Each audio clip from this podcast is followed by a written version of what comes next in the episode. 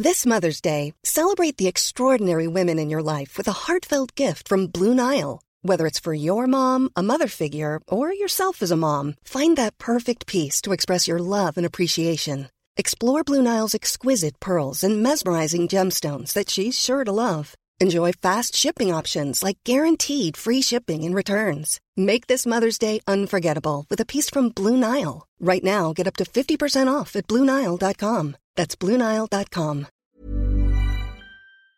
Bonjour à toutes et à tous, bienvenue dans le podcast La Soir. Salut Big Rusty. Aujourd'hui, podcast sérieux, podcast MMA, mais aussi dans d'autres sports, puisqu'on va parler des traumatismes, des traumas vécus par les combattants, que ce soit dans le MMA ou dans d'autres sports de combat, et ce qui fait qu'ensuite, finalement, ils arrivent à se dépasser et à accomplir des choses exceptionnelles dans leur domaine de prédilection.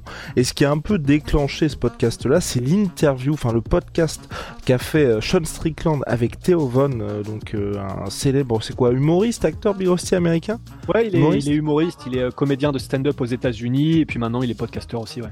Et donc là, c'était un podcast où Sean Strickland a parlé, peut-être pour la première fois, Big Rusty, aussi, on va dire, euh, de manière aussi transparente de son enfance et de tout ce qu'il a vécu, parce qu'on sait qu'effectivement, Sean Strickland, il a vécu des choses extrêmement difficiles qui font ce qu'il est devenu aujourd'hui et qui expliquent un certain nombre de choses autour de lui. Et là, bah, pour la première fois, on voyait vraiment Sean Strickland fendre entre guillemets l'armure, et c'est vrai que c'était un, moment qui était assez, euh, assez fort.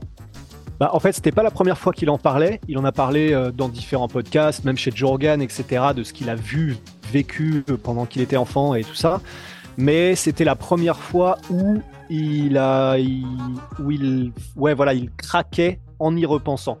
Donc, euh, effectivement, c'est ça qui a, qui a, qui l'a rendu encore plus sympathique aux yeux de beaucoup parce qu'il est très polarisant, hein, bien sûr, euh, Sean Strickland. Et puis, bien sûr, évidemment, tu vois, là, là, on est dans l'intro et tu l'as dit, ça leur, c'est, c'est des épreuves qui leur ont permis de développer un certain mental qui leur permet d'accomplir des choses exceptionnelles. Alors attention, euh, c'est ah, c'est pas en mode c'est du positif. Hein. C'est la raison pour laquelle euh, bah, Guillaume dit ça, c'est que bah, ce sont des choses qui leur sont arrivées et qui ont fait effectivement les gens qui sont aujourd'hui. Mais quand on, utilise les mots exceptionnels, c'est pas en mode euh, bien sûr, tu vois, mais je préfère qu'on balise. C'est pas du tout et même l'inverse en mode c'est cool pour eux parce que du coup ça leur permet de faire ça. C'est comme un super pouvoir. Voilà, bien évidemment. C'est on va en parler et on va donner pas mal d'exemples et on va essayer d'aller un peu en profondeur sur tout ce que ça implique et sur ce que c'est euh, les traumatismes et même les, humiliations et le bullying, euh, comme ils utilisent le terme en français. Je sais pas s'il y a vraiment de termes équivalents en, français, mais on, va parler de tout ça sur euh, parce que c'est assez prégnant quand même chez, chez, chez les combattants dans le sens où bien sûr tous les combattants n'ont pas eu d'enfance cauchemardesque, mais j'ai l'impression quand même euh, qu'il y a une plus forte, euh, un plus fort pourcentage de combattants qui ont subi des traumatismes ou ce genre de choses d'humiliation, de violence dans l'enfance, au prorata et en pourcentage euh, parmi les combattants qu'il n'y en a dans la population normale. C'est ça que je veux dire. C'est parti, Biosti, générique. Soit.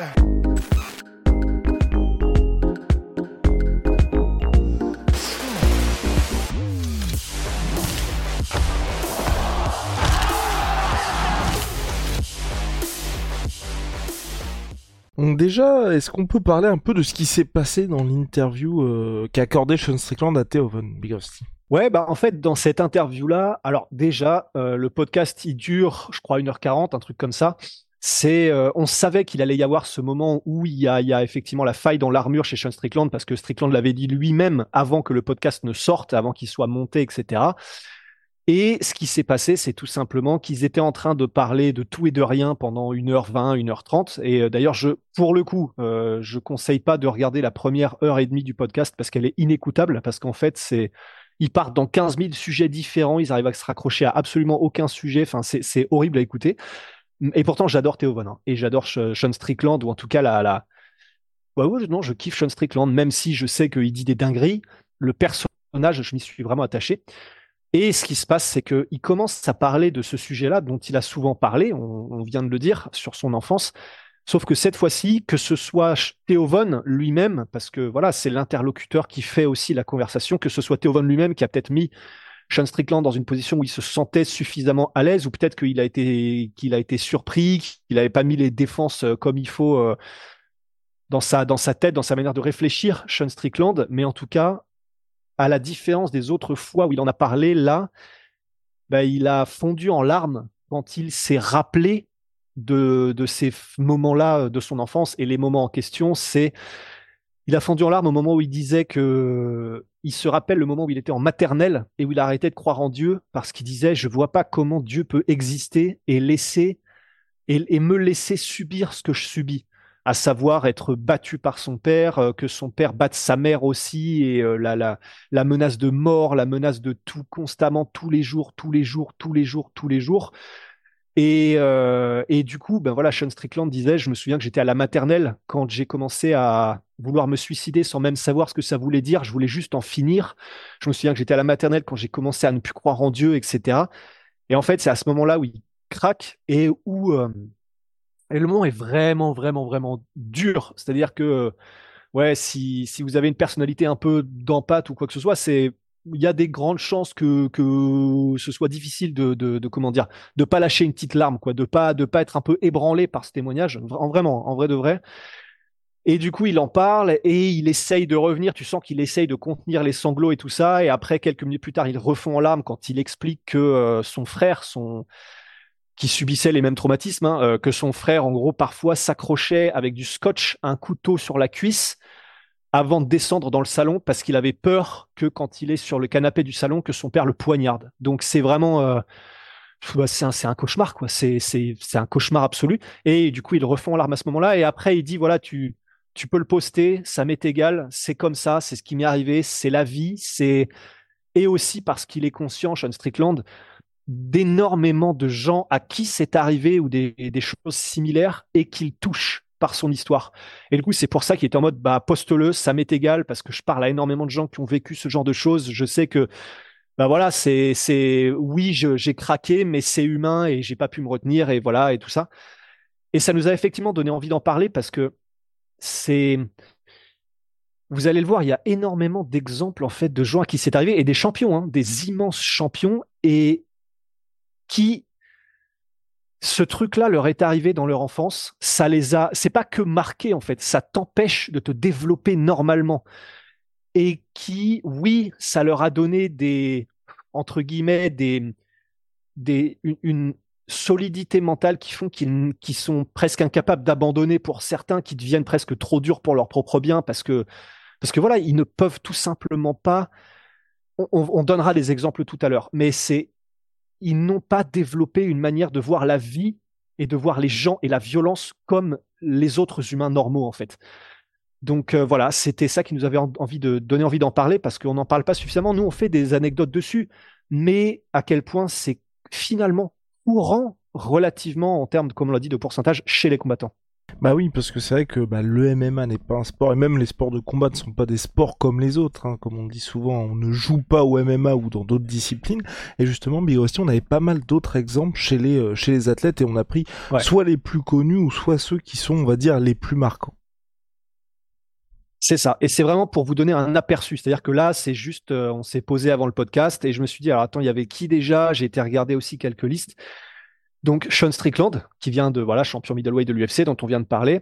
Après, les deux prochains exemples, c'est ils sont parmi les plus connus du monde des sports de combat en général, mais eux ils l'ont simplement évoqué. Ils n'ont pas encore vraiment été en détail sur ça, mais c'est John Jones et Mike Tyson qui ont tous les deux évoqué le fait qu'ils avaient été attouchés sexuellement quand ils étaient plus jeunes. Il y a euh, Jens Pulver, ancien champion de l'UFC, euh, lui, enfin voilà, battu tous les jours, tous les jours par son père et euh, même euh, jusqu'à un moment où il le raconte dans son autobiographie, son père s'est même ramené un jour avec un fusil à pompe, il lui a mis le fusil à pompe dans la bouche, le canon du fusil à pompe, en mode bon bah voilà, je vais te buter en fait aujourd'hui et, et il a prononcé quand même la phrase tu ne vaux même pas une cartouche de fusil à pompe et enfin ce genre de ce genre d'enfer. Mark Hunt, Mark Hunt, bon bah lui pareil, euh, battu lui et ses frères tous les jours avec les pieds, les poings, tout ce qu'ils trouvaient, tout ce que trouvait leur père. Et euh, ce qui est terrible, c'est aussi que, en gros, il raconte Hunt, ils avaient une sœur, et en fait, leur sœur, il lui arrivait jamais rien. C'est-à-dire que elle, elle avait jamais de bleu, elle se prenait jamais de elle se prenait jamais d'énormes, d'énormes coups de poing, d'énormes battages, etc. Et, Et en fait, ils ont appris plus tard que bah ouais, mais c'est parce que les moments où le père de Mark Hunt emmène leur sœur Victoria dans une chambre, bah en fait, il la viole quasiment tous les jours. Donc euh, ce genre de trauma, et ça c'est quand il était enfant, Mark Hunt, euh, War Machine, et là c'est pour ça que c'est intéressant, c'est War Machine, lui, il a complètement vrillé. C'est-à-dire que là on parle d'exemples parce que ce sont devenus des figures d'inspiration. Euh, on peut aussi parler hors du MMA de gars comme Dan Gable en lutte ou David Goggins, bien évidemment, hors du MMA. Qui, à chaque fois, on prend ces exemples-là et on en parle parce que c'est ceux qui ont bien, entre guillemets, bien sûr, bien fini et qui ont pu inspirer les gens. Mais il y a aussi tout le, la, face immergée, celle dont on parle moins, c'est ceux qui ont vécu ces traumatismes dans l'enfance et qui ont complètement craqué ensuite. Et euh, War Machine, euh, voilà, il, lui, il était, euh, il a vu son père mourir à 13 ans. Il a essayé de lui faire un massage cardiaque, mais il l'a vu mourir sous ses yeux. Sa mère était addict aux drogues. il a vécu, ouais, voilà, pareil dans un environnement cauchemardesque. Et lui, il a fini par presque battre jusqu'à la mort sa petite copine euh, au moment où il y a eu l'incident, le fameux incident. On a fait une anecdote sur, la, sur le sujet qui est, qui est arrivé. Et c'est simplement qu'elle a réussi à s'en sortir vivante juste par son courage et parce qu'elle a trouvé le moyen de s'échapper euh, de, de, ce qui se passait à ce moment-là. Donc War Machine, qui a été à l'UFC, qui a été au Bellator aussi. Euh, il y avait bah, David Goggins, Thiago Silva et Max Holloway. Max Holloway, ses deux parents étaient consommateurs très très lourds de drogue. Son père battait sa mère devant lui euh, très régulièrement aussi. Donc Max Holloway qu'on ne présente pas bien sûr, enfin était euh, champion euh, monstrueux de l'UFC. Il y avait Thiago Silva. Je vais m'arrêter là pour en tout cas. Ça c'est pour ceux qui ont subi des, les, traumatismes, même à l'intérieur même de leur propre noyau familial. Et euh, Thiago Silva, ça m'avait marqué aussi, donc euh, ancien combattant UFC euh, qui a combattu Gustafsson, etc.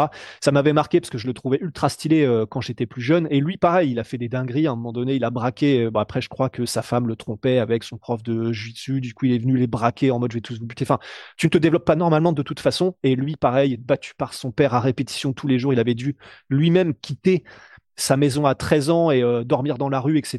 Parce que bah, il en pouvait plus, son père lui pétait les doigts, etc. Hiring for your small business? If you're not looking for professionals on LinkedIn, you're looking in the wrong place. That's like looking for your car keys in a fish tank. LinkedIn helps you hire professionals you can't find anywhere else, even those who aren't actively searching for a new job but might be open to the perfect role. In a given month, over 70% of LinkedIn users don't even visit other leading job sites. So start looking in the right place. With LinkedIn, you can hire professionals like a professional. Post your free job on linkedin.com slash people today. Donc ça, c'est pour ce qui se passe dans la cellule familiale. Et après, tu as tout. Et ben voilà, je vais pas faire euh, ce que je viens de faire là, c'est raconter toutes leurs histoires, même si ça vaudrait le coup, parce qu'il faut connaître ce genre de choses. Mais après, tu as tous ceux aussi qui subissent le harcèlement scolaire, le harcèlement, mais parfois à des trucs ultra hardcore, à des niveaux ultra hardcore, les violences, les intimidations. Et ça, pareil, ça peut ne pas forcément donner lieu à du stress post-traumatique. On n'est pas là pour faire une hiérarchie, mais ça te, ça te marque à vie et ça, ça fait de toi quelqu'un forcément de beaucoup plus méfiant vers les gens, tu tu t'accorderas pas ta confiance. Enfin, ça te ça te détruit complètement psychiquement et ça t'empêche de te construire correctement. Et parmi les gens qui ont subi ces choses-là à l'école et à l'extérieur, Georges Saint-Pierre, un des exemples les plus connus, Daniel Cormier, Bass Routen, ancien ancien champion poids lourd, Randa Rousey aussi, et puis parmi euh, les exemples un peu plus récents et puis euh, de, combattants encore, il y a Paul Craig, l'Écossais, John Dodson. donc lui, c'est pareil, c'est hardcore, donc il est noir de John Dodson et je sais plus dans quel état est-ce qu'il était quand il était jeune, mais c'est pas genre du harcèlement scolaire ou ce qui est déjà horrible, tu vois, où tu, te fais battre, etc. Lui, c'était en mode il se faisait ligoter les pieds et les poings derrière le dos. on le battait, on le battait à répétition, on le foutait dans des poubelles, etc. Et les mecs lui disaient, euh, voilà ce qu'on fait au noir euh, par chez nous. Enfin, des trucs, euh, donc un peu en mode David Goggins d'ailleurs. Voilà, Mike Perry, pareil, mais dans l'autre sens, parce que c'était le seul blanc de son école. Enfin, c'était pas aussi hardcore, mais voilà, qui était violenté aussi. Uriah Hall, qui aussi, qui disait que lui-même, il avait contemplé l'idée du suicide. Roger Huerta, pareil, enfin, parce que c'est une des histoires les plus hardcore.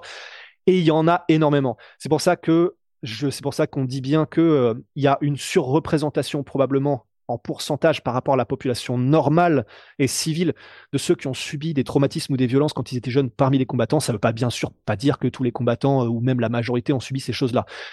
Mais voilà, c'est c'est intéressant parce que oui, après ces gars-là, quand on parle des Max Holloway, quand on parle des George Saint-Pierre et des Mark Hunt, ça fait des gars qui dans une cage, c'est des monstres. C'est des gars qui ont connu la violence pendant toute leur vie. Sean Strickland en parlait aussi. Donc, prendre des coups, euh, recevoir des coups et, et continuer, entre guillemets, comme si de rien. Enfin, pour eux, la violence, c'est normal. C'est la normalité. Et d'ailleurs, c'est pour ça que ça pose des problèmes dans leur vie de tous les jours. C'est que ils ont appris dès leurs plus jeunes années que être dans une violence la plus extrême, c'est ça la normalité. Et donc que c'est comme ça que tu règles tes problèmes. Et donc, euh, bah oui, parce que c'est ça que tu as toujours connu, c'est comme ça que tu parles aux autres, c'est comme ça, c'est pour ça aussi que très très souvent, les gens qui pratiquent le harcèlement scolaire et qui sont violents envers d'autres enfants à l'école, bah, c'est parce que dans leur famille, ça, c'est, c'est, généralement ça va pas, ils sont battus eux-mêmes, etc.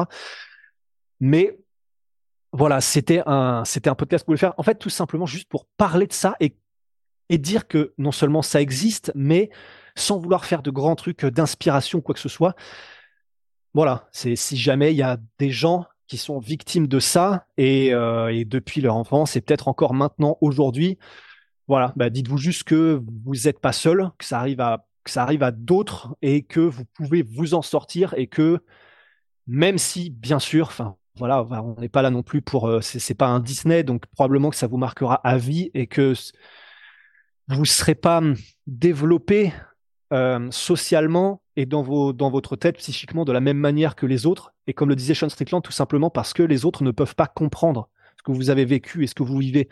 Et c'est pour ça que Sean Strickland disait aussi ce qui est très, très important, même si tu n'as qu'une envie, en fait, c'est de le garder pour toi et de t'isoler parce que tu n'as pas envie d'aller voir les autres enfants ou même quand vous êtes, si vous êtes plus âgé, d'aller voir d'autres personnes pour en parler parce que soit ça, ça donne naissance à des sentiments de honte, soit parce que vous, bah, vous voulez juste pas en parler à d'autres enfants, soit parce que du coup vous allez être jugé, soit parce que c'est trop dur et que ça pourrait réouvrir les plaies ou que ça pourrait réouvrir euh, bah, les traumatismes, parce que ça peut aussi donner lieu, un peu comme Sean Strickland, à du stress post-traumatique. Mais il dit il faut absolument que vous en parliez. Et comme si vous avez personne dans votre famille ou pas d'amis à cause de ça ou quoi que ce soit, ben ça peut être soit de trouver si vous êtes un peu plus âgé, donc ça peut être soit de trouver des cercles de gens qui parlent de ça, des cercles de discussion, des cercles, tout ça, ça peut se trouver sur Internet, etc. Soit, et c'est ce que dit Sean Strickland, c'est ce qui lui a sauvé la vie, en fait, de découvrir le MMA, de s'inscrire dans une salle de lutte, de, jiu-jitsu brésilien, de boxe, de quelque chose, vous allez découvrir bah, soit une fraternité ou des gens. Ça vous permettre de canaliser votre violence, ça c'est ce que disait Sean Strickland, et ça peut vous permettre aussi avec votre entraîneur, notamment peut-être de parler de ces choses-là petit à petit, parce que vous allez développer une proximité, etc. Voilà, donc c'est pour ça qu'on voulait parler de tout ça et de ce sujet-là. C'était un podcast euh, un petit peu lourd, et je voudrais juste finir par un truc, parce que je sais, j'étais en monologue et je... Et euh, voilà, on a donné énormément d'exemples, etc. J'ai beaucoup parlé de tout ça. Mais c'est parce que c'est un sujet qui, depuis que je suis petit, en fait, me, me tient à cœur parce qu'en fait, je, voulais toujours comprendre pourquoi est-ce que les gens sont comme ils sont. Et c'est pour ça que y a, je vais juste vous lire ce passage-là. On est à la fin, donc c'est pas pour faire de la branlette intellectuelle ou quoi que ce soit. C'est ce bouquin-là euh, que j'avais découvert quand j'étais bah, petit à la bibliothèque et je l'ai acheté depuis. Euh, D'ailleurs, il est ultra hardcore. C'est L'enfance du crime. Attention, je vais prononcer le nom je vais prononcer le nom de celui qui a écrit ce livre. Et alors, c'est compliqué parce qu'en plus, on vient de parler de harcèlement, on vient de parler d'humiliation, etc. Voilà, ça va donner lieu à des blagues. Bon, ça, c'est la vie. Il s'appelle Pierre Lassus. Voilà, moi-même avec mon petit frère, on a fait des blagues là-dessus. Mais bon, voilà, tout ça pour vous dire. C'est au-delà de la vanne, etc. Je préfère baliser parce que sinon, ça aurait fait, ça aurait fait des déclics. C'est vraiment un livre qui vous permet de comprendre en fait. Et le livre, c'est euh, à propos de pourquoi est-ce que les plus grands tueurs en série et même euh, et même les, en gros les plus gros génocidaires, que ce soit Hitler, Staline, etc., que c'était tous des enfants battus et que ce soit battus physiquement ou psychologiquement en fait parce que y y a c'est ce que dit euh, Pierre Lassus du coup c'est que c'est pas que physique c'est soit quand vous abusez d'un enfant en le faisant sentir qu'il est moins que rien ou que euh, ou juste en l'insultant, le rabaissant, en l'humiliant constamment, constamment, constamment. Bah, en fait, je vais vous lire un passage que j'ai sélectionné justement à propos de la maltraitance et c'est pas pire, pas moins pire, c'est, il n'y a, pas de hiérarchie, mais ça peut donner naissance à des énormes traumatismes plus tard aussi. Et euh, ici, des tueurs en série, il explique leurs enfances, etc. par rapport à ça, et en donnant vraiment les clés en termes de psychologie clinique pour comprendre les mécanismes qui font que. Donc ça va assez en profondeur. Je vais pas faire le malin, je suis pas spécialiste de tout ça, bien évidemment, mais ça m'a permis de comprendre énormément de choses. Et je vais vous lire cet extrait. Donc, Et l'extrait, il est à la suite d'un des, premiers exemples sur Ted Bundy, qui était un des pires serial killers qu'il y a eu aux États-Unis, et qui a en fait, lui, par exemple, apparemment, il n'aurait pas subi de, maltraitance physique, mais son enfance a été suffisamment hardcore en termes de, maltraitance euh, verbale et psychologique pour que ça fasse de lui le taré qu'il est devenu en fait. Euh, tac, ok, donc c'est parti. Toute maltraitance induit un psychotraumatisme plus ou moins grave selon divers facteurs, plus ou moins traité par les mécanismes de défense de la victime, plus ou moins susceptible d'une évolution pathologique. Or, l'enfant n'a pas fini de construire sa personnalité, ce qui a deux conséquences. D'une part, ses capacités de défense sont plus faibles que celles de l'adulte. D'autre part, le traumatisme va désorganiser le processus même de construction psychique. Ceci avec des conséquences à moyen et long terme, plus ou moins graves selon la nature et l'intensité du traumatisme, sa répétition, les compétences de la victime et les données environnementales. Sans qu'il soit besoin de recourir ici aux enseignements complexes de la psychologie clinique, il apparaît certain que plus le traumatisme est violent et répété, moins les capacités de défense sont opérantes, notamment en raison de la précocité de l'agression dans la vie de l'enfant. D'autre part, moins l'environnement est protecteur, plus graves seront les conséquences qui pourront aller jusqu'à des dommages irrémédiables sur la personnalité de la victime. Nous savons que le traumatisme psychique est produit par une agression extérieure qui peut être répétée et qui menace l'intégrité physique et psychique de la victime. La personne a vécu ou a assisté à plusieurs événements impliquant pour soi ou pour autrui une menace, réelle ou évaluée comme telle, mettant en danger la vie ou l'intégrité physique. Le sujet a alors ressenti un sentiment de peur intense, de désarroi ou d'horreur. C'est à partir de ce traumatisme que, selon la capacité du sujet à gérer plus ou moins efficacement les réactions de stress normales, apparaîtra ou non et s'installera ou non un état dit de stress post-traumatique, ESPT. Cette évolution pathologique tient à ce que les défenses psychiques sont débordées, ce qui est d'autant plus probable lorsque le sujet est fragile et qu'il n'a pas eu la possibilité de construire ses défenses. C'est le cas de l'enfant. Et j'ai presque terminé.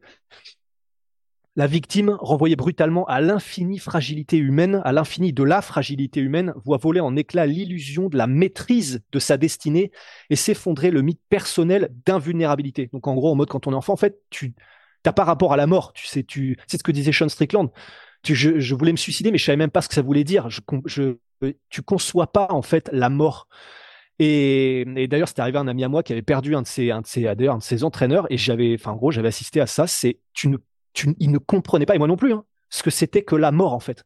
Donc vous avez rapport à la mort, vous savez que vous êtes menacé, mais vous ne comprenez pas ce que ça veut dire. Et ça, ça, bah, ça crée des dérèglements de ouf. Et j'ai voilà, j'ai presque fini.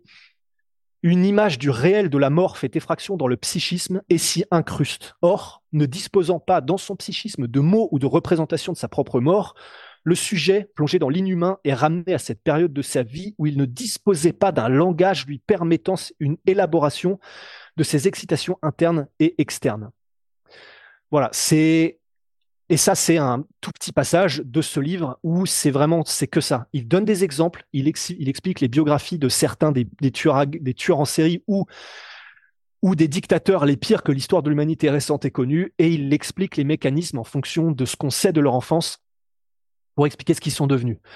Voilà, c'est il n'y avait pas de MMA, dans ce podcast, c'était euh, que du truc extérieur, mais voilà, ça nous a semblé vraiment important d'en parler malgré tout et pour dire que euh, voilà, on a voilà, dernier truc pour le redire, on a dit quasiment, on a donné que des exemples de gens qui s'en sont sortis, en tout cas professionnellement, et qui ont l'air d'aller mieux maintenant. C'est ce que disait Sean Strickler lui-même, mais tout en gardant à l'esprit et euh, à travers même le livre que je viens de citer là, que bah, dans des cas aussi, selon, le, selon euh, ce qu'ils ont subi, selon l'environnement, etc., il y a énormément de facteurs, bah, ça peut aussi dégénérer dans l'autre sens. quoi. Oui, complètement Big Rusty.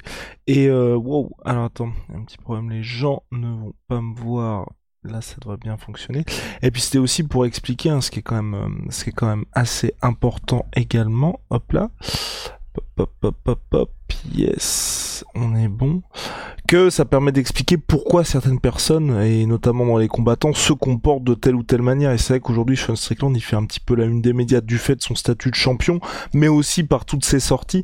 Et c'est vrai que là, vous voyez que c'est pas euh, uniquement juste lié au trash talk, même si je crois que Colby Covington n'a pas subi de choses comme ça, mais je veux dire, il y a des gens qui vont rouler avec le marketing et d'autres qui ont un vrai passé, ou par exemple les frères Diaz, Big Rusty en avait parlé déjà pas mal de fois. Il y a certaines choses qui qui permettent d'expliquer pourquoi on devient comme on devient par la suite. Mhm. Big Rusty, merci beaucoup. et à très vite.